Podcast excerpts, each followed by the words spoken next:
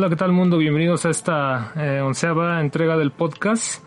Eh, yo soy Famicom Nike y en esta ocasión me acompaña Spiral Cabo, como es de costumbre. Y en esta ocasión igualmente traemos a otro invitado eh, de Overnighters, que es eh, Exalder Dave. Hola, hola, mucho gusto y de nuevo muchas gracias a Arcadia Coin por invitarme a esta sección. Bueno, y vamos a empezar con un título en esta ocasión que creo que es uno de los más mencionados en este, en este mes que pasó, que fue abril, que pues sí es este título llamado Returnal, que pues realmente Sony nos tomó por sorpresa con este título, porque pues muchos esperábamos, eh, digamos, había como, había realmente una expectación acerca de este título, digo, era como, como era una nueva franquicia, era algo como difícil, no sé, ahí conectamos con los, con los, los pocos personajes que pudimos ver, eh, no sé, se vio un poco diferente el tratamiento que le había dado Sony y hacer esta, obviamente esta unión. Y pues nos encontramos igual en este género roguelike, ¿no? Y pues a veces duelen mucho los roguelike. Eh, ¿Qué piensas, este, Solder, acerca de este género en específico? Este, gracias, este, por darme la palabra, Famicom Night. Este, la verdad es que hablando en muchos, en términos generales sobre Returnal, yo no tenía ninguna información del juego hasta días previos a que saliera. Digo, sí, habíamos visto los trailers, algunos anuncios por ahí, pero no tenía yo mucha retroalimentación de él. Inclusive, este, fue Famicom Night y otro amigo los que me empezaron a platicar sobre él. Y ya empecé, les digo, previos días a que se estrenara a verlo. Un amigo con el que yo comparto cuenta de PlayStation, él me dijo que lo iba a comprar y dije, bueno, pues puede ser una buena oportunidad para probarlo. el mero día que salió, ya era mi cumpleaños y decidí este darle una, una revisada, tuve un poquito de tiempo por ahí. Y este, y la verdad es que yo creo que puedo recalcar, lo primero que le puedo recalcar sobre este juego es que es es el juego que definitivamente va a mostrarles las, al menos hasta el momento, las primeras capacidades de lo que es tu PlayStation 5. Eh, corre excelente, se ve muy, muy, visualmente se ve muy bien cómo corre, la fluidez de los, de los frames per second o cuadros por segundo. Y también en tanto en los visuales como en lo importante o lo padre que puede ser este juego es el tema del roguelike, como tú comentas. Y sí, eso es doloroso, sí, sí que lo es. Eh, yo no soy muy experto en estos juegos, he acabado algunos como el Binding of Isaac, eh, pero no, no soy muy aférrimo ¿no? a esto, este tipo de, de juegos roguelike. Eh, que bueno, para la audiencia principalmente la descripción es que cada vez que tú pierdes, mueres o apagas el juego, eh, vuelves a empezar una nueva partida, pero es desde cero.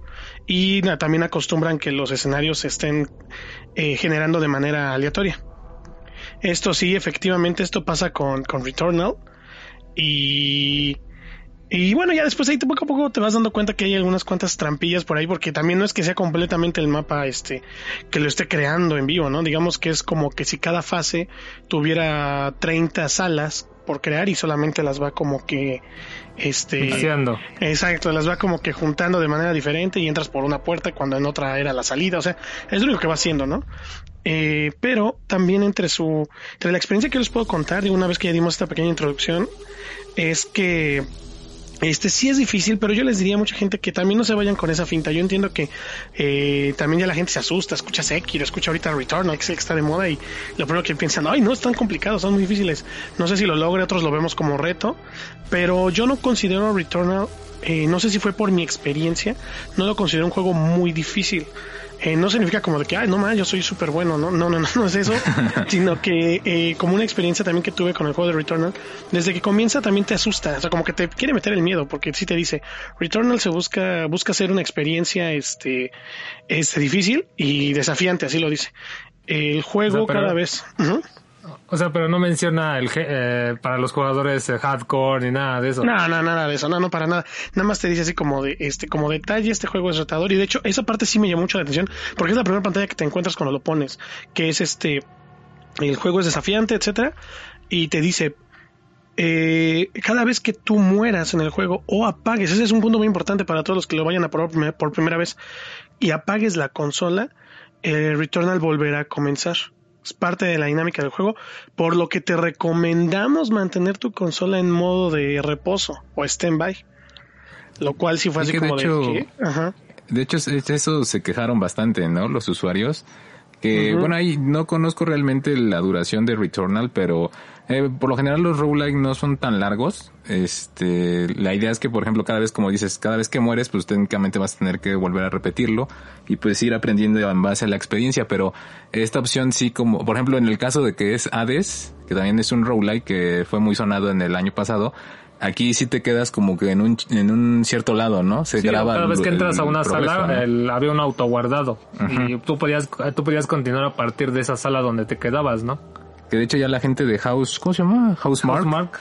Eh, ya está ahí metiendo parches, ya está este, tratando de sí, viendo si, si, si, va a poder implementar una, un parche o una funcionalidad pero obviamente no les prometió nada a los usuarios finales, bueno, a los jugadores, no les prometió que pues iba a poder implementar esta forma de guardarlo o un cuidan save, que era lo que estaban solicitando más. Sí, era lo más ah, que se buscaba. Digo, yo no he probado Hades, digo, sí es mi idea probarlo, digo, sé que sonó mucho el, el año pasado y tengo la idea, no sabía que también era un roguelike, pero por lo que comentas es más amigable, ¿no? Este, aquí por la experiencia que les puedo contar de Returnal, el problema que tiene principalmente para mí es esa.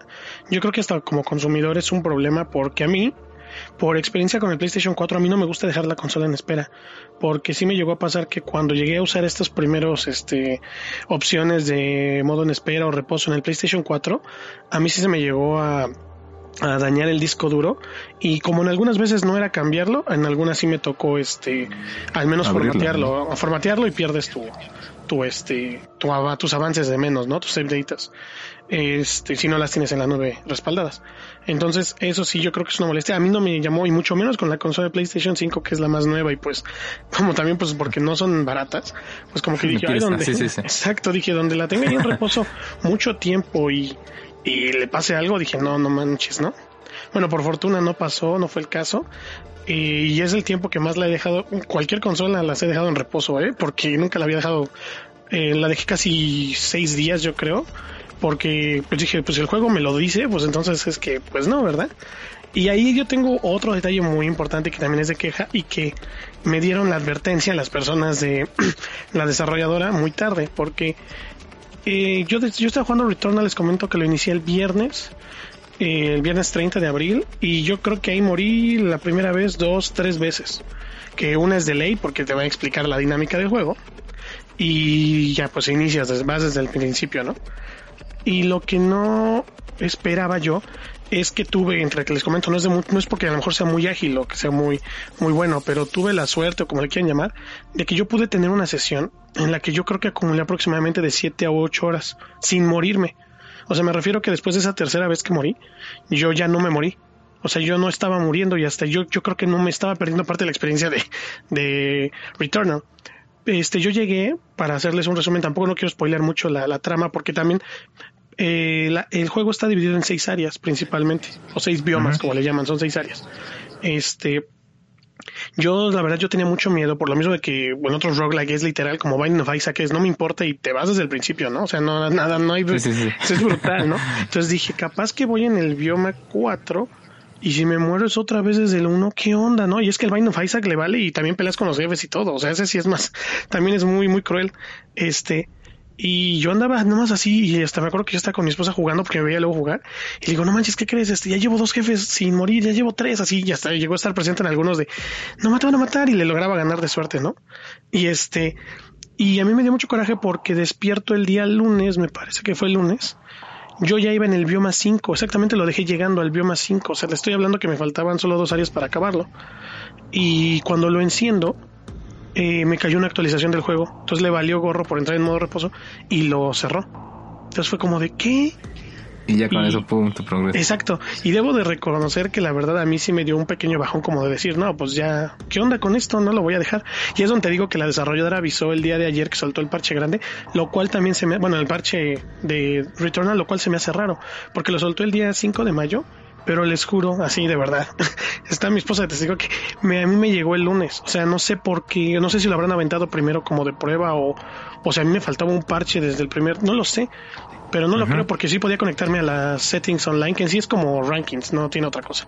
Este, y se me hizo raro que se me actualizara el lunes, entonces perdí ese, avance. Y bueno, ahí ya me di cuenta que el juego también está dividido en actos. Para los que tengan miedo de que también, como yo tenía el miedo de que no sabía hasta dónde iba a empezar, está dividido en actos, en dos actos. Uno abarca del, del bioma 1 al 3 y el segundo acto abarca del bioma 4 al 6. Entonces, eh, si tú logras pasar del 1 hasta superar el bioma 3, ya llegas al cuarto y ahora tu siguiente, si tú llegas a, a perder o apagar la consola, vas a comenzar desde el bioma 4 hasta el 6 ah, para terminarlo. Entonces, digamos que trae un trae un checkpoint, por llamarle así. Trae uno. y pues bueno, también como muchos de estos roguelike, pues también para que no tengan miedo de la experiencia, porque digo, a mí sí me daba un poco de ese miedo y también pensar que a lo mejor no lo iba a poder acabar por tiempo, ¿no? Porque les digo, eh, parecía que Returnal estaba, este, su, estaba pidiendo sesiones de juego largas por la descripción del juego, ¿no? De ser un roguelike. y, por las horas, porque a lo mejor tú me comentas que a lo mejor eh, los roguelikes son cortos, pero yo les puedo decir que al menos el Returnal ha de durar unas 10 a 15 horas, yo creo. O sea, de menos a mí me tocó eso. Y yo te estoy hablando de mi experiencia, de que yo te estoy diciendo que llegué al bioma 5 sin morirme. O sea, yo hice este mi primer, o sea, logré hacer el checkpoint del, del cuarto bioma sin, sin perder, entonces no, no, no, no sufrí mucho, llamémosle en la parte del bioma 1 al 3, o a la mitad del juego sino y ahora sí ya les va. La verdad es que del bioma 4 al 6 ahí sí ya morí, yo creo que sí me morí como 30 veces, o sea, esa parte sí ya, ya fue brutal. Y esa es la parte donde también me da un poco de coraje porque como no había muerto, el juego de Returnal obviamente trae algunas este adiciones en el aspecto de eh, cosas que te puedes equipar y demás. Atrae unos parásitos que traen unas ventajas y a la vez traen desventajas y también te puedes este, equipar unos artefactos. Para esos artefactos hay 15 slots, o sea, te puedes este, equipar hasta 15. La verdad es que por mi experiencia, al menos en mis intentos del bioma 4 al 6, si juntaba 3 o 4 era mucho.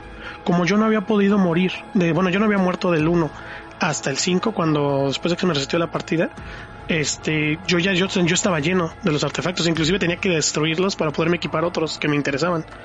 Entonces la verdad es que yo siento que a lo mejor si no se hubiera reseteado podría, probablemente lo hubiera podido terminar sin haber muerto, y eso es un probable, porque yo mi personaje iba muy bien equipado desde el bioma 1.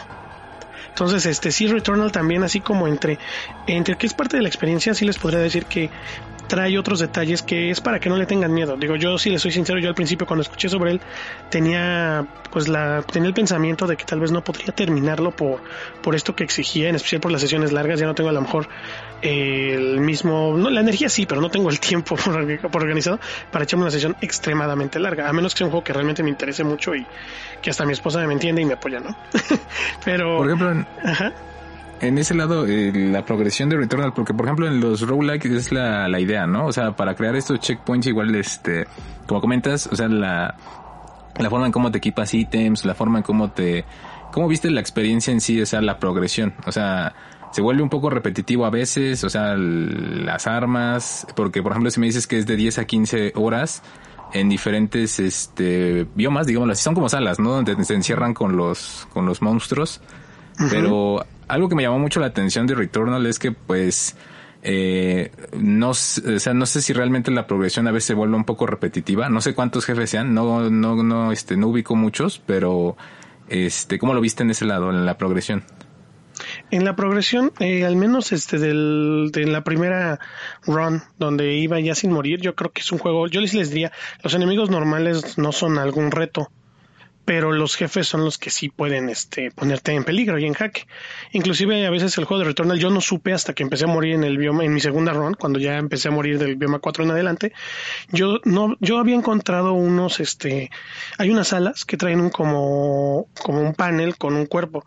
Si tú pagas un, este, un elemento que es muy difícil conseguir, al menos en la primera mitad, si tú pagas, puedes revivir desde ahí. O sea, no te regresa al, al mero mero inicio o al menos de este primer acto segundo, sino te regresa ya sea si estás en la primera parte te regresa al en, vez de regresarte al 1 te regresa donde te quedaste en ese cuarto y si es en la segunda acto del 4 al 6 te regresa a ese cuarto, ¿no? En vez de regresarte al cuarto.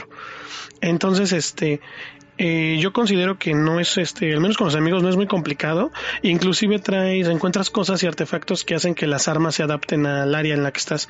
¿A qué voy? Tú empiezas con armas que están como a nivel 1, ¿no? También ya sabemos que por ser roguelike son completamente al azar. también estas armas. Eh, yo ahorita no las conté bien, no las ubico porque nada más puedes traer una, eh, pero creo que son de 5 a 6 tipos diferentes. Comienzas, comienzas con una pistolita, así como la de Halo, y hay un rifle, hay un lanzagranadas, hay una shotgun y hay otro como lanzamisiles. Obviamente cada uno con sus características diferentes de cantidad de disparos, etcétera. Y conforme avanzas te puedes encontrar ya sea una mejor arma de otro tipo o la que traes también mejorada. Yo en lo personal, yo por mi estilo de juego, yo me acomodé muchísimo más al rifle al rifle de asalto que dispara rápido y dispara ráfagas largas. Eh, también hablando de las ráfagas largas, cuenta con una recarga activa como la de Gears of War, así es igualita. Y si lo haces en el momento exacto, no es manual, o sea, me refiero a que no puedes, este, como en Gears que estás disparando y en eso tú recargas, no. Eh, cuando tú dejas de disparar, empieza a recargarse sola, pero para hacer la recarga activa, forzosamente tiene que estar, este, fuera, o sea, no tiene que tener, este, munición para que te dé la opción de la recarga activa. Si la haces, te da algunas ventajas y eso también está bueno. Entonces digo, Returnal puede ser como otros juegos y yo creo que han escuchado eso mucho también en sus artículos o lo que han leído con respecto a que si, este, que si es justo o no es justo el juego. Eh, yo les diría que yo pienso que no lo es, porque en la segunda mitad, cuando ya empecé a morirlas como 30 veces, independientemente de la cantidad de veces que morí, este, eh, luego sí era muy complicado, como es completamente al azar, como había una run en la que me tocaban armas excelentes, ítems a comprar excelentes, como en otra run que de plano era así de nada, me mataban a lo mejor empezando casi casi de no manches, en esta sí empecé súper mal, ¿no? Si te llegas a acostumbrar a los enemigos y llegan a ser predecibles porque como decía Spiral yo, sí llega un momento en el que sí ya son repetitivos, o sea, sí los ubicas. Y sí, porque por ejemplo, te, digo, exacto. te digo del, del tiempo de los roguelike, por ejemplo, también como lo que es Spelunky, como The Binding of Isaac, por eso igual a veces este, crean estas como eh, como dice, hay, hay, hay, veces donde realmente no la vas a armar, entonces por eso es súper instantánea la muerte, ¿no? Se me hace un poco, a lo mejor en Returnal puede ser algo frustrante, ¿no? Que hayas avanzado cierto tiempo y pues que te maten ahí, ¿no? En esa parte, por eso te decía, no sé si la duración está acorde a, al, ¿cómo se llama? A la experiencia, ¿no? O sea, de los enemigos, todo lo que te, o sea, sí se complementa como tal. Ok. Yo creo que sí es este no es este como no, no, no es, perdón, eh, yo creo que no este se se adapta, o sea, no no no va como acorde. Yo sí siento que no. O sea, que no va acorde a eh, es un juego roguelike que considero muy largo. Digo, tú ahorita me dices que Hades yo no lo he probado, pero me suena más amigable con lo que tú me dijiste. Sí, igual es mucho más corto, ¿no? Exacto. Entonces, eh, definitivamente Returnal siento que es muy largo para hacer una experiencia roguelike. Ya, ya veremos y obviamente de seguro ya vamos a encontrar videos en YouTube de acabando Returnal sin morir una vez. O sea, de seguro va a pasar. O sea, sí, va a pasar, ¿no? Eventualmente. El no damage, el no damage. Exacto, el no damage también va a pasar. Que eso también le iba a comentar hace rato. También este Returnal te ayuda con el... Eh, hay un sistema que le llama de... ¿Cómo es? Ay, no es que éxtasis no es, es otra palabra de... Ay, como cuando estás muy acelerado, se me fue la palabra. Mm, adrenalina, gracias. De adrenalina. O sea, tiene un sistema de adrenalina que si encadenas ciertas cantidades de muertes de enemigos, tres muertes, te va subiendo un nivel de adrenalina y así va, uno, dos, tres, hasta que juntas cinco. Ah, y la verdad eso mejora mucho tus armas, tus reflejos, la recarga activa, recarga muchos puntos, entonces traerla es lo, lo, lo mejor, pero obviamente al momento que te pegan una vez se resetea y va de nuevo. Eh, yo también creo que mucha gente puede confundir Returnal con un juego de survival o de terror.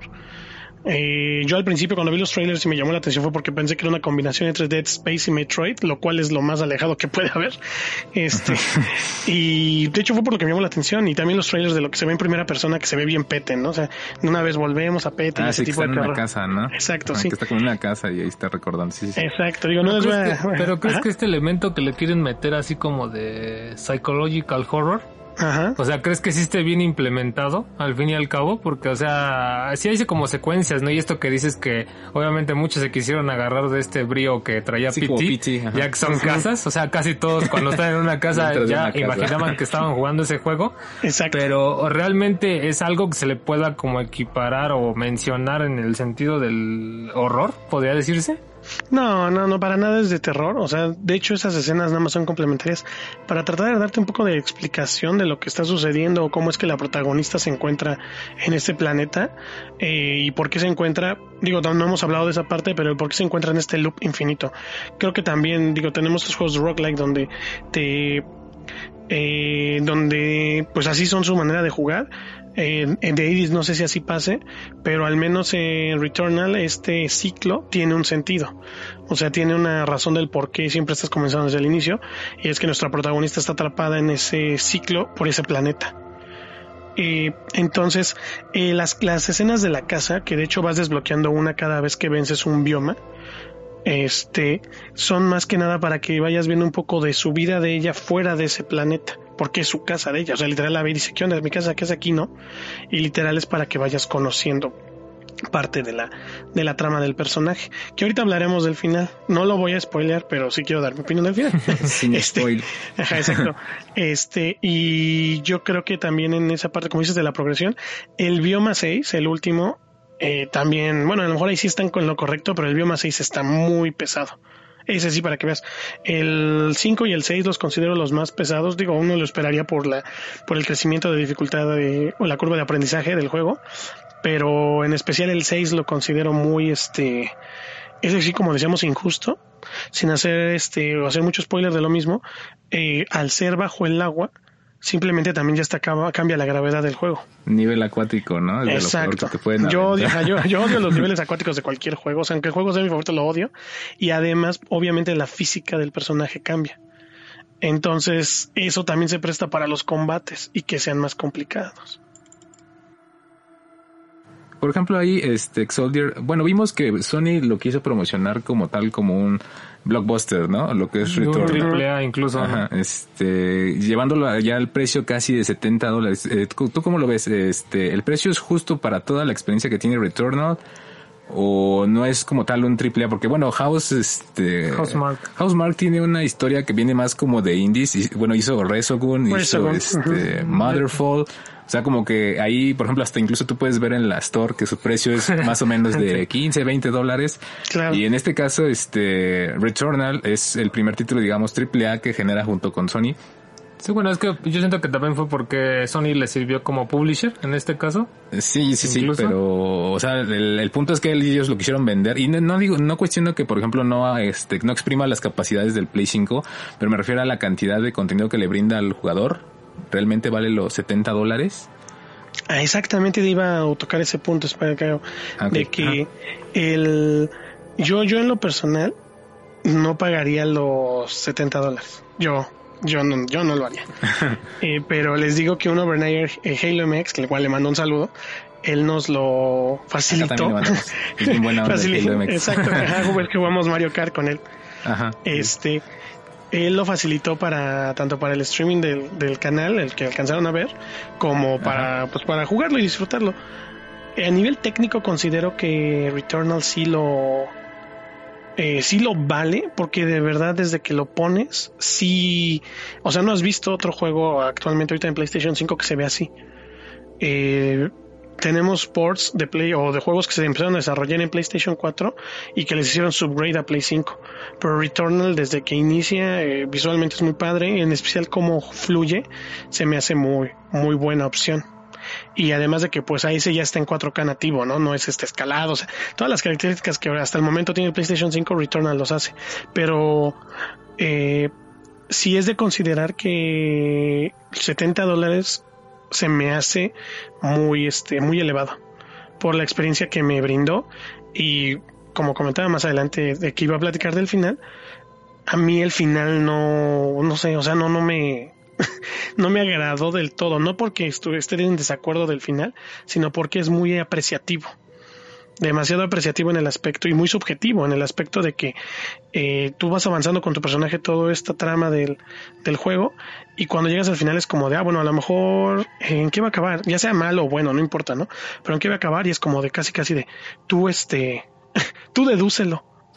Tú deduces en qué acabó esto, abierto, ¿no? ¿no? Ajá, Exacto, sí, sí, y además de que es muy abierto, eh, también les voy advirtiendo para los que tengan este el- la oportunidad de jugarlo, que tiene un final secreto. O sea, en el- cuando tú lo terminas, eh, termina el acto 2, llamémosle así, en el sexto bioma, y obviamente, era de esperarse, te van a regresar al primero. Entonces tienes que echarte otra run más para poder sacar el final secreto. No forzosamente de, Ah, ok, termi- ok. de terminarlo todo, vencer a todos los jefes o hacer lo mismo, porque además ya traes todas las mejoras. Eso también, ojo, y es muy importante. Hay mejoras que obtienes durante el juego que te ayudan a recortar ciertos caminos. O sea, hay como un gancho para que se cuelgue, eh, que puedes ya nadar, porque al principio que caes al agua te hace daño y es como si cayeras al vacío, pero después obviamente pues ya puedes nadar bueno, sumergirte y puedes este también soportar ciertas este, temperaturas, o sea, ciertas cosas. Entonces eso te ayuda a cortar camino para llegar más pronto a tus objetivos. Esos son cosas que se quedan de manera permanente. Entonces, eh, al final de Returnal, para sacar el final secreto, tienes que conseguir seis objetos en los seis biomas, uno por cada bioma.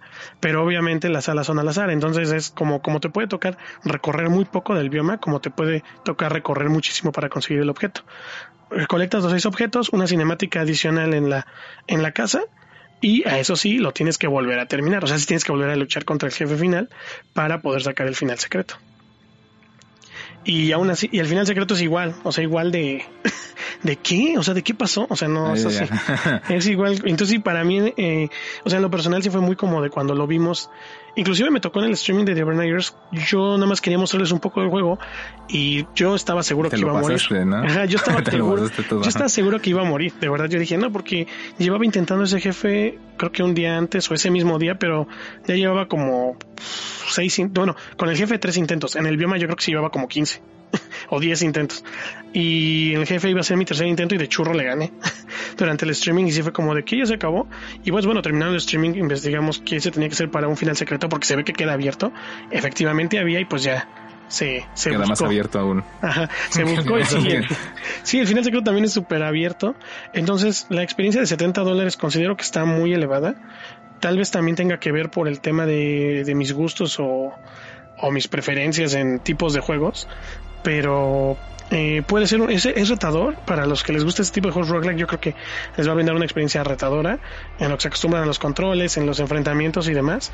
Pero al menos a nivel de historia, yo creo que es insatisfactoria. O sea, juega mucho con tu mente y a lo mejor tratan como es- el estudio es americano, la verdad es que desconozco si es americano o, o europeo o asiático el que desarrolló Returnal. Creo que sí es americano. Este Ujú. Housemarque es americano, ¿no?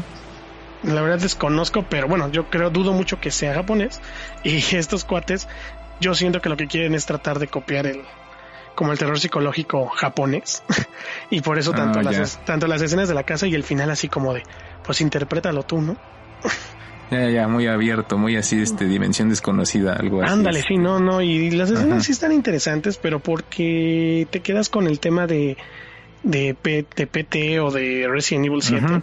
de este nuevo tipo sí, de sí. terror, ajá, o Visage. O Visage. Y- ajá. ajá, exacto, te quedas con entonces las escenas de la casa sí te quedas pensando como de, ay, a ver qué va a pasar. No se preocupen para los que son no son buenos para. Ah, es de. Finlandia. Son de Finlandia. Ah, son de Finlandia, Ah, ya, mira. Además de hacer buena música, también este. también hacen juegos. Este. Y eso también para los que no sean muy buenos con estos juegos de terror, no se preocupen, las escenas de la casa tampoco van a ser así de, ah, no, me, qué susto te nota. O sea, no. No hay tampoco. screamers ni nada, ¿no? nada Como en ¿eh? Resident o en PT, ¿no?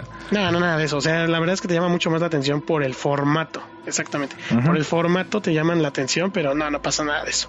Y considero eso, o sea, como una, a lo mejor conclusión a este tema de Returnal, es que es un juego, es bueno, eh, explota y se ve, se ve muy bien en tu biblioteca de Play 5 para demostrar el poder de tu PlayStation 5, eh, al menos para este inicio, ¿no? Porque sabemos que así empiezan y luego dices, wow, ya alcanzó su máximo potencial la consola y nada, después en sus últimos Ya años. otras cosas, ¿no? Ajá, en sus últimos años sacan juegos que dices, wow, ¿no? Y este, pero ahorita el momento es la que sí, muchos pueden verlo también que les van a decir como, ah, es- ahora sí estamos en Next Gen. Yo creo que sí, Returnal sí demuestra eso, pero los 70 dólares se me hace, a mí se me hace un precio elevado. Ah, ok. Entonces ahí, eh, ¿cómo quedaríamos? Entonces lo recomendamos, pero realmente digamos que eh, puede bajar el título, ¿no? sí, o sea, a lo mejor el- el- todo esto que platicábamos, incluso del, digamos, de, obviamente del factor de rejugabilidad que tienes que meter. Obviamente el gameplay sí es adictivo, o sea, sí tiene como sus bondades, lo que ya mencionabas, que pues era todo este tema de lo visual, ¿no? O sea, ahorita lo que está explotando a nivel Sí, sí, visual, lo, lo, que te ofrece como técnico, gameplay. todo lo que es, por ejemplo, los... Hay eh, algunos faltantes, a lo mejor en la historia no está tan, tan, tan desarrollada, pero digamos que al final para todo esto, digamos que es eh, algo estándar, o sea, funciona. Obviamente si quieres este ver que, de qué se trata todo este tema de Returnal, creo que pues sí, darle una oportunidad, bueno, obviamente si tienes la oportunidad de adquirirlo también porque o sea, la realidad es que sí está sí está, algo algo algo elevado el precio, pero digamos que ahorita por el boom y obviamente como el Sony lo está manejando, pues... Aparte que también hubo ahí mucha review, que bueno, ahí también hubo algo interesante, ¿no? Que por ejemplo en Metacritic eh, tuvo mucha review casi muy buena, excelente de parte de las... De parte de la prensa. De parte de la prensa, pero los usuarios no estuvieron del todo de acuerdo por ahí, este, sacaba 7, 8. Sí, más que nada por ese tema, el que lo fue, lo que fue más criticado fue este tema precisamente del save and quit, de que no sabían exactamente cuándo guardaba, cuándo no y cuándo lanzaba este mensaje, esta advertencia que ya nos comentaste, pues sí era una cosa así como de, pues, o sea, y eso a mí, por ejemplo, si me lo preguntas, a mí sí me hubiera, eh, no sé, hubiera desconfiado luego, luego del título, ¿por qué? Porque ¿cómo voy a tenerla en res mode, no? O sea, eso no, yo tampoco así como tú dices, yo no la voy a tener en res mode, ¿no? O sea, me voy a dormir y apago todos mis aparatos, ¿no? no la voy a dejar en, en no sé, eh, más de ocho horas en res mode tal vez, tal vez por una descarga así lo haga, pero más allá de eso, pues no lo voy a hacer, ¿no? ¿Por qué? Y eso a pesar de que es un título, ¿no? Sí, es lo más criticado hasta ahorita. Sí, definitivamente eso sí, del Resmode es, yo creo que puntos buenos, como lo comentan ustedes, es visual, experiencia de roguelike y a nivel técnico. Yo creo que esos son sus puntos buenos. Ajá, es lo mejor. Lástima. Y por ejemplo, yo te estoy hablando de que la experiencia eh, es de, al menos la que yo viví, es una de a lo mejor de 10 a 15 horas, por decirte, ¿no? 17 a lo mucho. Pero yo he escuchado sobre gentes que depende luego ya mucho tu skill o tu paciencia o demás, que se puede extender hasta eh, 20, 40 horas. O sea, y eso es nada más es de estar intente, intente, intente. Porque el juego en sí, yo creo que si lo pasas sin, sin morir, o sea, como yo lo estaba logrando, durará 9 horas. Así, o sea, porque yo les digo, yo iba como en el nivel, yo iba como en el, el quinto bioma y llevaba siete o siete horas y media, siete. Cada bioma te debe llevar una hora y media, dos. Pero ya con tus intentos, ya volver a intentarlo, pues ya te estás diciendo que nada más, por ejemplo, para el jefe final, yo tenía que, y si quería volverlo a intentar, era un intento de aproximadamente 45 minutos para llegar con él. También eso es medio, y más como dices, el, el, por el Resmo, ese es otro, eh, bueno, ahora vamos con lo malo, ¿no? Dijimos lo bueno, lo malo a mí es como que en la historia les faltó un poquito como de no dejarlo tanto a tu imaginación, aunque a lo mejor era su intención. el Res Mode se me hace así muy, muy malo. De Perdis yo hubiera optado por un Quick Save, ya saben, esos Quick Save que, que se borran al momento que lo cargas, ¿no? esa era la solución así definitiva, no sé por qué no se les ocurrió o, eh, o en qué aspecto dijeron, no, pues sabes que no, no hay que hacerlo, porque muchos juegos... Casi todos los juegos lo tienen, ¿no? Exacto. ya ahorita ya el Game Boy Advance, o sea, juegos de Game Boy Advance que me acuerdo de, ¿quieres hacer un quick save o quieres este guardar normalito así de ya me acuerdo, ¿no? O sea, como de, ¿y cuál es la diferencia? Y ya una vez que lo haces dices, ah, ya vi la diferencia, que cuando lo cargo lo pierdo, si no vuelvo a grabar. Entonces, era todo, o sea, todo eso solucionado con un quick save y pues no lo pensaron, no lo hicieron, ese también creo que es, que es un tache. Y como dice, creo que lo van a hacer en futuros, este, en futuros parches. La gente se lo está pidiendo. Yo espero que no quiten tanto como la, o sea, a lo mejor un checkpoint por cada bioma, pues yo creo que ya sería ceder mucho a la, a la gente y que definitivamente la experiencia que ellos querían dar se pierda. Pero pues bueno, al final, como dicen, ¿no? El cliente lo que pida, así que veremos estos de Housemark que, que, qué decisiones van a tomar, ¿no? Ok.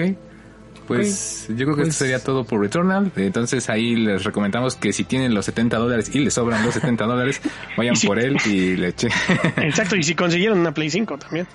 Ah, bueno, y si tienen la Play 5 ¿ah? y quieren, ah, como dices, presumirle a los demás qué es lo que puede hacer su PlayStation 5, está bastante bien, está bastante cool, pero eh, si en lo general, eh, por lo yo pienso que igual, o sea, no va a tardar tampoco para que baje de precio en PlayStation, tal vez en algún momento lo veamos en PlayStation Plus. Eh, también, seguro, este, ¿eh? no, Ajá, no pasa nada si ahorita se lo pierden, pueden esperar un par de meses y este y a lo mejor ya baja de precio y esta experiencia igual la van a poder jugar este como se estrenó en este momento. Específicamente, sí, de hecho, estás en toda la razón, espera, toda la razón tienes ahí.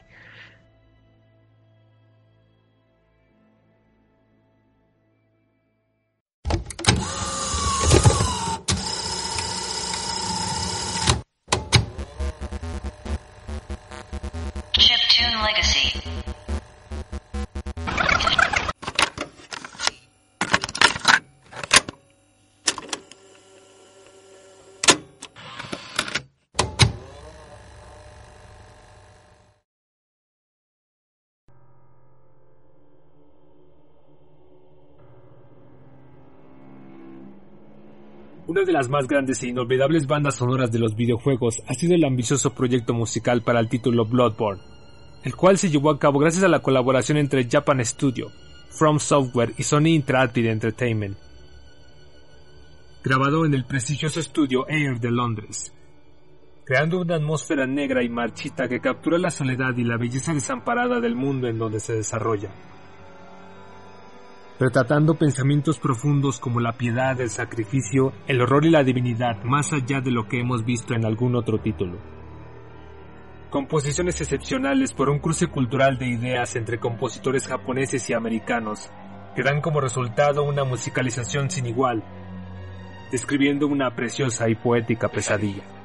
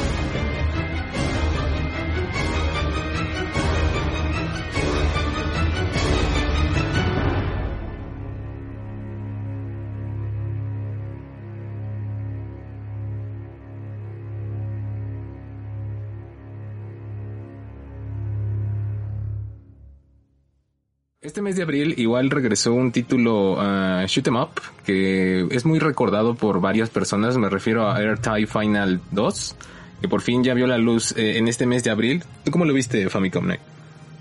Bueno, eh, sí, incluso tuvimos la oportunidad como de hacer un gameplay acerca del título. Hicimos un gameplay ahí. Ahí pues sí vimos que bueno, más que nada, eh, jugando al título, sí vimos que pues era un título que sí como que volvía a todo este nuevo...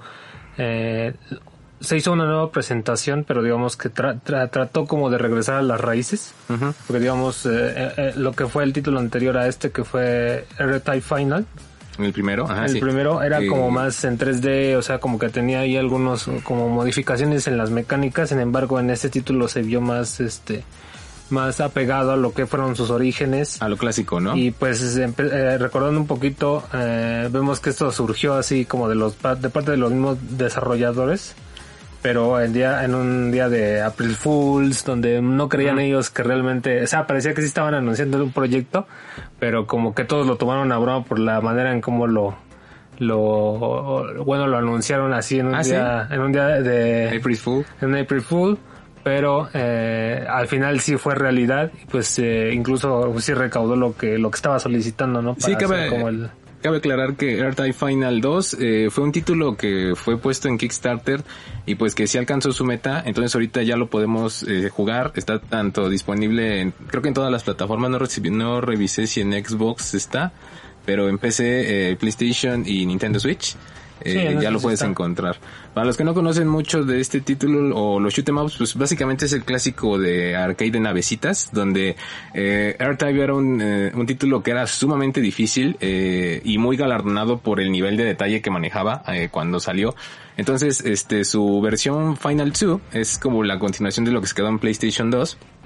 Tiene todo el manejo igual que es como un side scroll y la verdad es que se presentó bastante bien. Tiene gráficos bastante, pues digamos que no son los más este, asombrosos, que está desarrollado en Real Engine 4. O sea, sí vemos que hay obviamente el detalle de los gráficos se ve mejor. Sin embargo, pues no no no hubo así como tan tanto detalle, ¿no? O sea, sí tiene un nivel y se ve muy bien el juego. Sin embargo, pues ahí no es eh, eh, digo, creo que no es uno de los objetivos del juego pues que sea así muy muy detallado, ¿no? En gráficas, ¿no? Y pues aparte de eso, o sea, tenemos a unos veteranos también de los que pues trabajaban en lo que era R-Type. Eh, tenemos a Kazuma Kuyo, que fue el que trabajó en R-Type Delta y en el anterior R-Type Final. Ok. Sí, la desarrolladora, que ahorita ya no existe, eh, se llamaba IREM y era este conocida por hacer placas o máquinas este en este caso le llamamos maquinitas. Bueno este gabinetes de arcade que este tenían este componentes eh, muy muy asombrosos en su tiempo. Entonces incluso como que innovaba no innovó ajá, de, sí, sí, sí. de presentar como estas este placas para las recreativas. O sea hacía este tema como de intentarlo como como sí innovar en esa en la industria no hasta en ese momento no y pues más que nada eh, vimos este título que sí fue, eh, digamos, eh, es que lo que pasa es que R-Type es para un mercado específico, ¿no? Todos los que conocimos estos títulos, sí tenemos como esa sensación de, de regresar como a las raíces en este título. Sin embargo, pues algunos que no conocen el género, pues eh, es muy característico incluso este título porque era del no era del clásico que manejaban a veces e incluso en las japonesas las las recreativas japonesas de este como de este género pues a veces como que algunas este se parecían mucho el type sí marcaba como su diferencia, ¿no? Que hacía estos como, como esto, como ese side scrolling. Sí, que pero obviamente, se movía, ¿no? Pero obviamente jugaba con elementos como ahí, incluso hasta claustrofóbicos, incluso jugaba con la velocidad, o sea, como que era como algo incluso estratégico porque tenías que jugar como los diferentes este tenemos esta mecánica que es la del como el del satélite que tú tienes que lanzar force. y que de alguna manera pues tienes tú que eh, pues sí, generar la estrategia de cómo te sirve más el satélite. Ahorita incluso una de las cosas que también llama la atención es que son de más, son 99 naves las que ahorita ah, están como en el título. modelos, ¿no? Ajá, sí, sí, sí, eso sí lo vi, ajá. Entonces, digo, algunas las puedes desbloquear conforme vas jugando el título, te van dando como una moneda. Eh, cada vez que lo intentas te van dando como una moneda y tú vas desbloqueando en el museo las diferentes naves. digamos, las tienes que ir desbloqueando progresivamente. O sea, haz de cuenta que primero te dan eh, las básicas y tienes que, las variantes de esas básicas las tienes que desbloquear y después te, te van desbloqueando otras y así sucesivamente como si fuera un árbol, ¿no? De Inclusive, naves, ¿no? creo que los satélites son diferentes en algunos tipos de naves, ¿no? Vi Sí. uno que es como una especie de arco, o sea, se ve muy chido porque eh, anteriormente pues no hacía eso el este satélite, pero ahorita ya crea así como una especie de arco, como si fuera un este un láser este gigante. Están muy chidos, o sea, y la verdad es que a pesar de que es un título indie que salió de de, de, Pay- de cosa de Kickstarter, perdón, eh, la verdad es que sí tiene mucha calidad. Recuerda lo que era esa dificultad porque la verdad, bueno, mi primer acercamiento con AirTag fue con Super AirTag de Super Nintendo y sí era muy difícil. La verdad es que sí se pasaba de lanza ahí. Si te morías o te llegaban a tocar, pues era prácticamente volverlo a empezar de nuevo. No es el caso de esta, esta nueva entrega, porque digamos que su dificultad normal sí te va dejando en diferentes checkpoints, pero igual tienes continúes. O sea, no es de que lo siempre lo puedes sí, intentar. no, no, digamos ahí sí como que es también apegado, porque incluso lo vimos en el gameplay que también a pesar de que tú te fueras en normal o te fueras en, En en, niños. kids, Ajá, que sí. ahora te lo maneja de kids, ah, aún así se ponía difícil el, digamos, no lo dejaba completamente que fuera totalmente sencillo el título, ni te facilitaba pues que pudieras regresar en ese momento, sino que siempre había como checkpoints, pero que sí, lo que siempre sí existía era esta mecánica de que te castigabas y te quitaba tus satélites y morías y tenías que volver a empezar, ya no empezabas desde el principio, tenías que empezar en algún punto, y ya no tenías los satélites, entonces era más difícil evadir como las municiones del enemigo. O sea, todas esas mecánicas siguen presentes, ¿no? A pesar de que, de que la dificultad de alguna manera vaya en descenso. Eh, digamos, han querido defender mucho, mucho su dificultad los desarrolladores, ¿no? Y estamos hablando precisamente de, de Grand Silla, que pues son Ah, sí, esta este equipo, como, este equipo de empleados de, ex empleados de IREM, y, ahora- y, pues eh, ahora hicieron como esta planificación para obviamente poder generar este título que pues este pues yo creo que sí al haber recaudado como su como su parte en Kickstarter pues como que sí se mostró su interés no la comunidad de querer otro nuevo título. Y pues creo que la verdad es que a pesar de que eh, el título es eh, bueno ya lo estuvimos checando más y por ahí tiene tiene algunos incluso sub, sub niveles porque haz de cuenta que en el progreso que vimos nosotros después se van desbloqueando como algunos subniveles, un nivel que va como en dos, este, en dos partes, entonces es 7.1 y 7.2, luego Ah, empieza como a, este, luego empieza como a avanzar, incluso ahí, este, como a bromear un poco también por estos números, también hasta manejar números decimales de niveles. 7.1, no, no, Ajá, eh, algo así, entonces, pero en realidad son aproximadamente como unos eh, que- eh, como 13 niveles más o menos, ¿no? Con Ah, ok. todo y Ah, subniveles, está ¿no? bastante bien. De hecho, también ahí, eh, por ejemplo, también como salió en Kickstarter, pues también tiene planeado DLCs. Si ustedes son de la vieja escuela, sí les recomendamos este realmente AirType 2, eh, AirType Final 2, que tiene el Final. Este está muy bien llevada la atmósfera, eh, revive otra vez lo que eran estos shoot 'em ups que realmente sí eran difíciles. Tiene diferentes ahí este dificultades, pero creo que sí es es, es bastante retador, es, es tiene su esencia intacta, digámoslo así, ¿no? Sí, bueno, aparte que quisieron meterle como un poquito más como este en el tema de la música, este tema como más de dubstep, algo así como más electrónico, ¿no? Porque anteriormente en otras entregas no veíamos como tanto el manejo. Digo, creo que eso empezó desde desde Delta, que era el de 3D para PlayStation, empezó con eso, pero digamos ahorita igual plantearon unas, este, digamos, la música como que la planteó más en ese sentido, a veces en Final se sentía algo como, como, bueno, como escaso de sonido, en algunos casos, en algunos escenarios se sentía así, porque no había, era como más como, no sé, presenciar las galaxias o no sé, algo así como de ese estilo, ¿no? Pero en definitiva creo que el título sí, eh, regresó como a los orígenes, lo hizo muy bien, ¿por qué? Porque ya era un título que, a lo mejor una nueva entrega, incluso eh, con los diferentes niveles hace como homenaje a los anteriores títulos porque eh, eh, in- intentaron llevar como los, los niveles de eh, types de versiones anteriores a este nuevo a esta nueva entrega para que fuera como más llamativo para los para los jugadores, ¿no? Sí, ahí totalmente se los recomendamos. Como les comentamos, eh, están las tres plataformas. En Nintendo Switch hay una ligera, este, sí hay un ligero ¿no? downgrade. O sea, pero no, no es tampoco que afecte demasiado. Pero bueno, en Switch lo puedes jugar portátil. O sea, ahí está en un precio más o menos como de 30 o 40 dólares. No es como ahorita un, super blockbuster.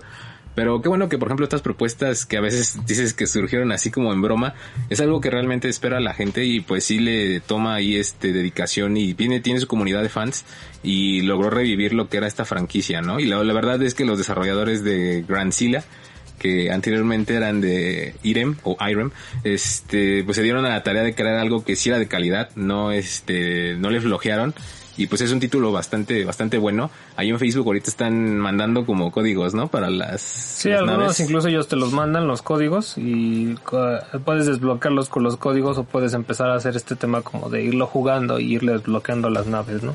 Verdaderamente sí les recomendamos si son de este género como de el chip de Nob. Si te estresas eh, mucho. bueno, sí, porque sí es difícil, ¿no? o sea, sí tiene su, mecánica de ser difícil. Sin embargo, como hemos, lo hemos visto en anteriores títulos que son difíciles, eh, pues más que nada lo primero y eso se puede ver en el gameplay que hicimos este se puede ver que cuando tú abordas el juego pues obviamente sí te va a castigar completamente no o sea tienes que tú de alguna manera hacer este tema de la curva de aprendizaje incluso, porque tiene sus trucos también, este, este tipo de géneros, ¿no? Entonces, más que nada, si te late intentarlo, pues sí ten en mente que sí te vas a morir muchas veces, ¿no? Sin embargo, eh, hay que ser como muy observador, hay que ser como todo este tema de empezar a prestar atención a los detalles del juego para obviamente empezar como a, a dominarlo, ¿no? Que era uno de los temas que anteriormente pues sí existían los anteriores títulos de R-Type y ahorita pues sí vuelve a, mostrarte esa dificultad, ¿no? Y para todos los que jugaron esos títulos, pues sí realmente sí es un, es un título obligado a tener si les gustó.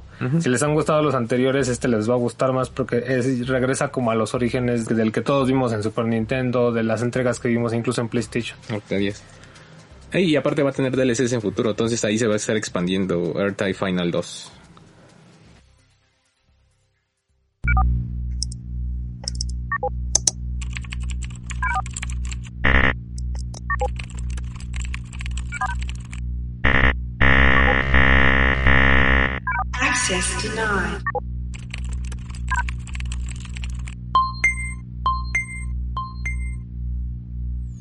Archive in success. Creator record.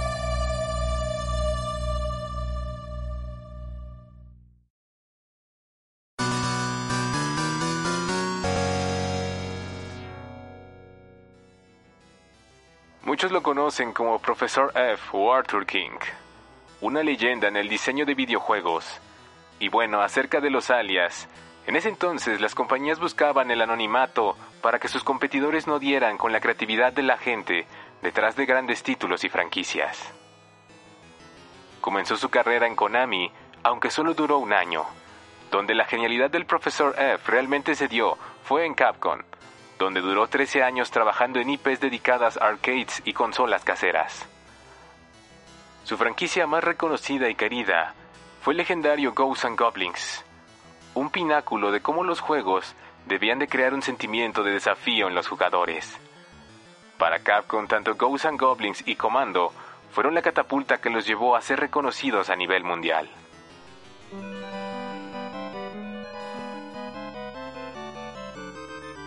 Pero lejos de quedarse sentado y aceptar la gloria, el profesor F siguió creando y produciendo increíbles gemas que revolucionaban la industria como Tiger Road, el spin-off de Ghosts and Goblins Demon's Crest y supervisando grandes franquicias como Mega Man. A petición de él, Shinji Mikami decidió crear la franquicia de Resident Evil, retomando su trabajo realizado en el peculiar título Sweet Home. Después de 13 años, el gran desarrollador ya había tenido suficiente de Capcom y decide establecer su propio estudio llamado Whoopcam, donde creó la serie de juegos Tombi de PlayStation 1. Un increíble título que fusionaba elementos 3D y 2D y un manejo de cámaras muy innovador en sus años. Sin embargo, estos vendieron muy poco y el estudio tuvo que cerrar. Debido a esto, Arthur King decidió aliarse con la compañía Sony Computer Entertainment y crear el estudio Deep Space. Por desgracia, en América nunca tuvimos la oportunidad de ver el trabajo de esta colaboración. Aquí decidió apostar por la cámara en primera persona, creando juegos como Extermination y Hungry Ghost, dedicados a la PlayStation 2. Sin embargo, en el 2005 decide regresar a Capcom, donde crea uno de los títulos más increíbles de la PSP, con Ultimate Ghosts and Goblins, vuelve la dificultad y reto a la portátil de Sony. De igual forma, decide trabajar en la reinvención de Bionic Commando. A pesar de los años, el señor Tokuro Fujiwara ha sido una persona que no ha parado de participar en la industria a sus 60 años, colaborando con sus pupilos en otros títulos como Mad World de Platinum Games, reviviendo franquicias como Ghosts and Goblins Resurrection, siempre agregando el increíble valor de la dificultad y el desafío, teniendo en cuenta que el trabajo de un desarrollador es crear la libertad dentro de la restricción.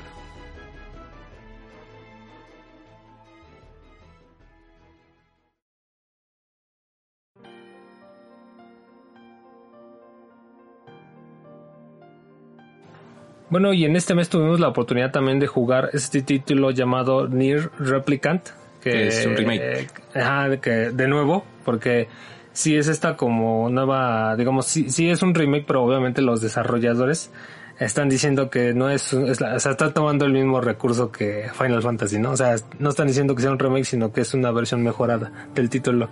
Entonces, Ok, ajá. ah, Pero bueno, no es como tal. Bueno, es que sí lo hicieron desde cero, ¿no? O tomaron algunas cosas igual. Sí, o sea, haz de cuenta que hicieron, sí, sí, obviamente pulieron las gráficas, este, incluso modificaron el aspecto de lo que es este, el, El gameplay, el gameplay combate, del ¿no? juego, el combate, Ajá. y ahí, o sea, obviamente sí hay unas mejoras, porque sí son, incluso hay nuevas melodías, se hizo como Mm. una reorganización como del, de la orquesta, de la banda sonora, digamos, sí es un como tal llamado remake. Yo podría decirlo que es un remake plus, pero ahorita lo están llamando como, como ser una versión mejorada de ese título, ¿no? Sí, para quien no conoce Nier, Nier es 2B, ¿no? La cosa. Sí, sí, o sea, es, eh, Es el juego de lo Timmy. vimos en Nier Automata, Ajá, sí, sí, sí. que es, eh, bueno, creo que se dio a conocer muchísimo por esta, por ese título, que pues sí fue realmente, eh, pues muy llamativo cuando salió, porque sí, obviamente más por el personaje, Por yo 2B. creo, por el personaje. Sí, sí, sí. Pero obviamente la historia y todo esto veíamos que sí tenía como un trasfondo más profundo, ¿no? El manejo era muchísimo más, este, eh, sí, o sea, llamativo, estaba muy detallado. Incluso, eh, por ejemplo, de esto que, de Nier, del primer Nier, que es este título, que es el remake de este título, del primer título de Nier, eh, se deriva otro, ¿no? Que es Drakengard. Drakengard es primero y después es Drakengard. Nier deriva de Drakengard. Ajá, sí, sí, sí. Ajá. Y lo que vemos obviamente aquí y lo vimos en Ir Automata es que son estas como características de que tienes que pasar varias veces el juego, le tienes que dar como varias vueltas para Sí, que sí, descubrir como todos el- todos los elementos de la historia. Tiene un factor de rejugabilidad que sí te, te- bueno, para que supieras Pásalo. todos o los desbloquearas todos. como cinco veces, seis, ¿no? Más o menos. Sí tenías que como, o sea, para desbloquear todos los finales, los finales alternativos, o sea, saber más acerca de cada personaje, incluso en este, pues incluso se desbloquean hasta nuevos modos, ¿no? Donde puedes jugar incluso con algunos otros personajes que son de, digamos, de la party de este, de este, de este personaje Nier. Ah, él es el que se llama Nier en, Sí, en sí, el protagonista de este juego, ¿no? Entonces, pero es curioso porque ese título, haz de cuenta que este título lo lanzaron aquí en América con un nombre diferente, con un nombre, eh, por ejemplo en Japón es Nier Replicant, que es este es Nier Replicant la versión 1.247 Sí, que le todo lo demás, un ¿no? de decimales, ¿no? Sin embargo, aquí en América eh, lanzaron otra versión en donde cambian al personaje principal, o sea, cambiaron a Nier. Esta es la de Xbox 360, ¿no? Que parece como de un vikingo, no sé qué. Ajá, sin sí, embargo, sí, sí. ese es el personaje de Nier para América. Ah, el personaje de Nier para Japón era, era, era el chavo que tú puedes ver en, más en anime, Nier ¿no? Replica. Algo así. Supongo que porque querían hacer como esta conexión como más con de este Como de lado región, del- ¿no? de occidental. Porque en teoría la diferencia es que en la versión japonesa Nier es el chavo y su hermana es Yoha, que es la que tiene que salvar en, en la historia del título. Y en este caso, en el caso de la versión de América, era su padre, era el padre de Yoha.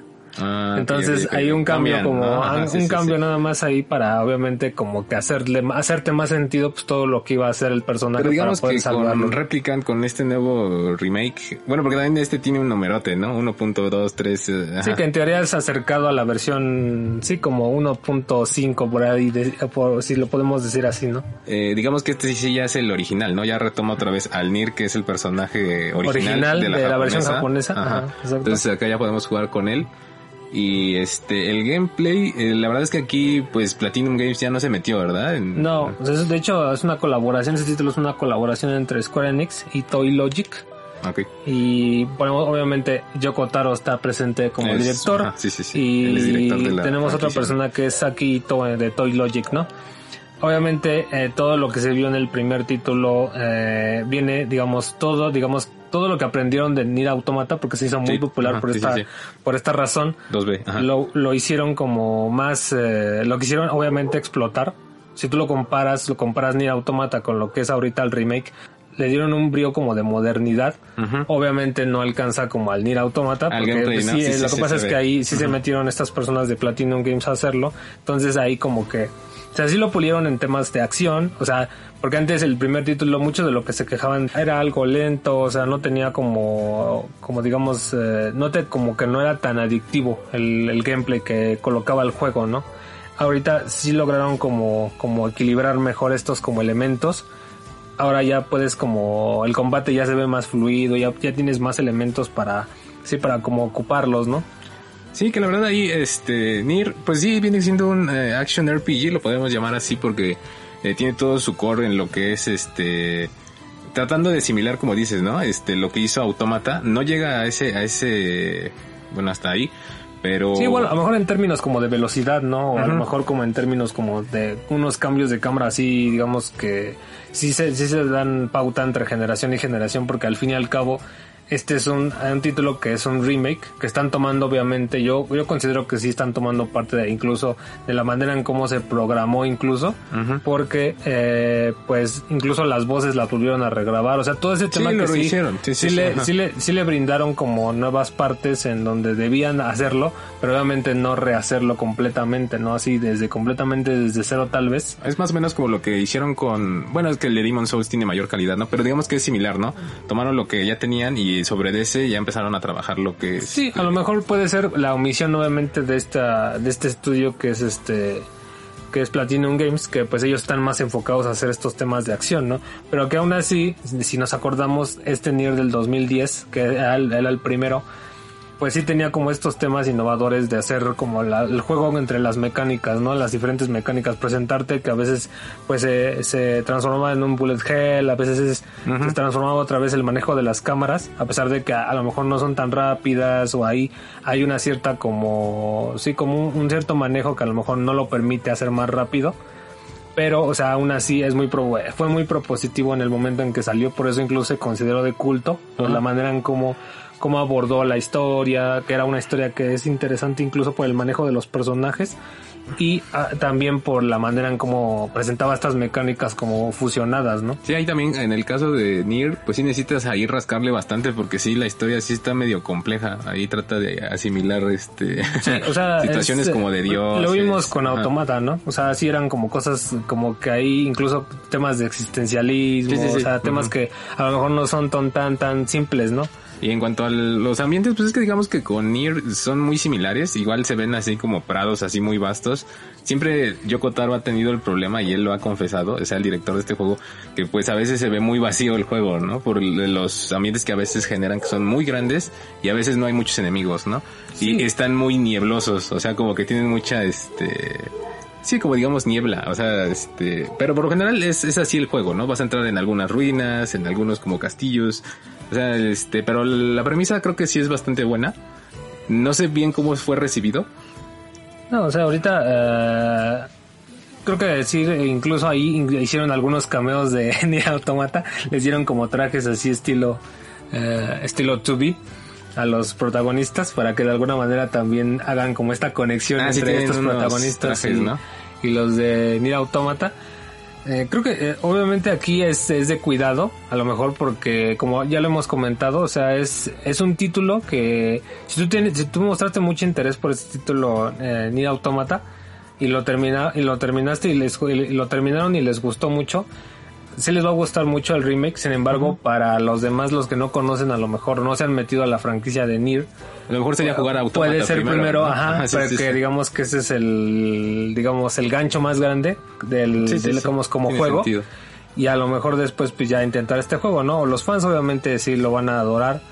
una de las partes que creo que sigue siendo muy remarcada, eh, creo que para mí es, es, tal vez la más remarcada del título, que es este tema de la música. La música está increíble. La música Sí, sí, es, eh, en este caso hicieron precisamente como estos arreglos nuevos, incluso algunas melodías nuevas para el título.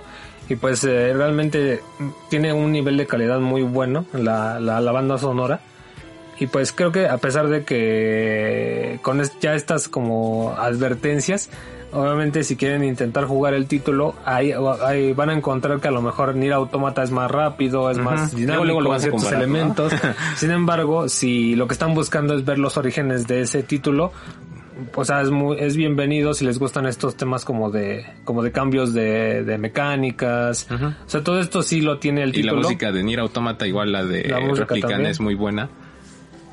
Pero pues sí, incluso hay algunas cosillas también como de las... Eh, inclu- también lo veíamos en Automata, ¿no? Algunas de las tareas este, extras que te daban o las submisiones, pues como que no eran tan buenas, ¿no? O sea, a veces te tenían así como que haciendo cosas muy... como que no tenían mucho propósito a veces las, Sí, digo las que- misiones secundarias, ¿no? Mi, a veces mi problema con Nier en sí, la franquicia en general, es que a veces se queda muy vacío, ¿no? Algunos objetivos realmente pues no los sientes como que te agrade hacerlos. Entonces, este, pero lejos de eso, pues la franquicia tiene su historia, o sea, tiene su banda sonora muy única. Y su gameplay también está muy bien remarcado. Todo, siempre sacan como bolitas rojas, como esferas rojas. Sí, o sea, así como obviamente le, le intentaron incorporar todo esto porque intentaron hacerlo que se pareciera lo más posible a Nier Automata, ¿no? Automata, sí, sí, Para sí. que obviamente pues conocieran este lado como de la historia que es el origen de como tal de pues sí de lo que ha venido se ha venido manejando como la franquicia de Nier, ¿no? Sí, eh, recordarles que, por ejemplo, si son fans de los Action RPG, Nier eh, Replicant es muy buena opción ahorita. Y, por ejemplo, si a ustedes no les gusta tanto este género, pues a lo mejor entrenle más a Automata. Y creo que ahorita está gratis en Game Pass. O sea, es una buena opción, ¿no? Pues si tienes Xbox y no, este, no tienes mucho que jugar o quieres entrarle a esta franquicia, eh, primero sería Automata. Ya después, si quieres ver más de la historia, más de la banda que se trabajó, pues ya este, sería comprar este nuevo Replicant, ¿no? Sí, que obviamente ahorita sí está en un precio con, digamos, Sí, a ya pesar de de que es un remake. 60 o sea, sí, literal se está postulando como un título, pues, eh, nuevo, ¿no? Por estas mejoras que se han como justificado, ¿no? Pero obviamente, chéquenlo si, si creen que todo este tema de Nier les ha gustado mucho. Chéquenlo, es un título que vale la pena ya de por sí, por la, las mecánicas que plantea, por, por los diferentes enemigos que puede plantear o incluso por la historia porque es un tema como más eh, complejo si le tienes que dar varias vueltas ahí eso también es una es un elemento que también es de lo tenemos que tomar en consideración porque si quieres sacar los finales así como en automata pues tienes que estar haciendo como varios viajes no e incluso intentando pues este sacar diferentes este los diferentes finales haciendo diferentes acciones en el juego. Creo que el, el remake de Nier Replicant llega en, en- llega en buen momento. Si no conocieron a ustedes ese, ese título, precisamente no lo jugaron en PlayStation 3 y en Xbox 360, es una buena oportunidad también para, para jugarlo, porque sí tiene todos estos elementos que son llamativos, incluso fueron innovadores precisamente porque definieron como tal la franquicia. Eso obviamente evolucionó en Automata y ahora parece que Automata le regresa eso que ahorita eh, en lo que evolucionó Automata, ¿no? Entonces chéquenlo, es un título que a pesar de que es un remake, vale la pena jugarlo precisamente por estas como nuevos elementos que le agregaron. Igual y así se animan a hacer lo que era Drakengard, porque bueno, esa es la... Y regresar Ajá. atrás, ¿no? O sea, a lo mejor sería bueno también regresar incluso más atrás que Drakengard sí se quedó en En PlayStation Play 3, 3 fue la última entrega, sí, sí, sí. y obviamente a- saber más acerca de esta saga, ¿no? Ok.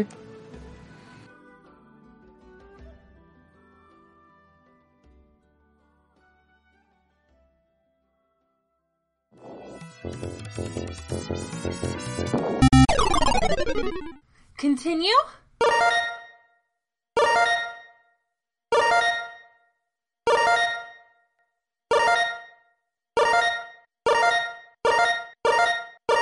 Game over.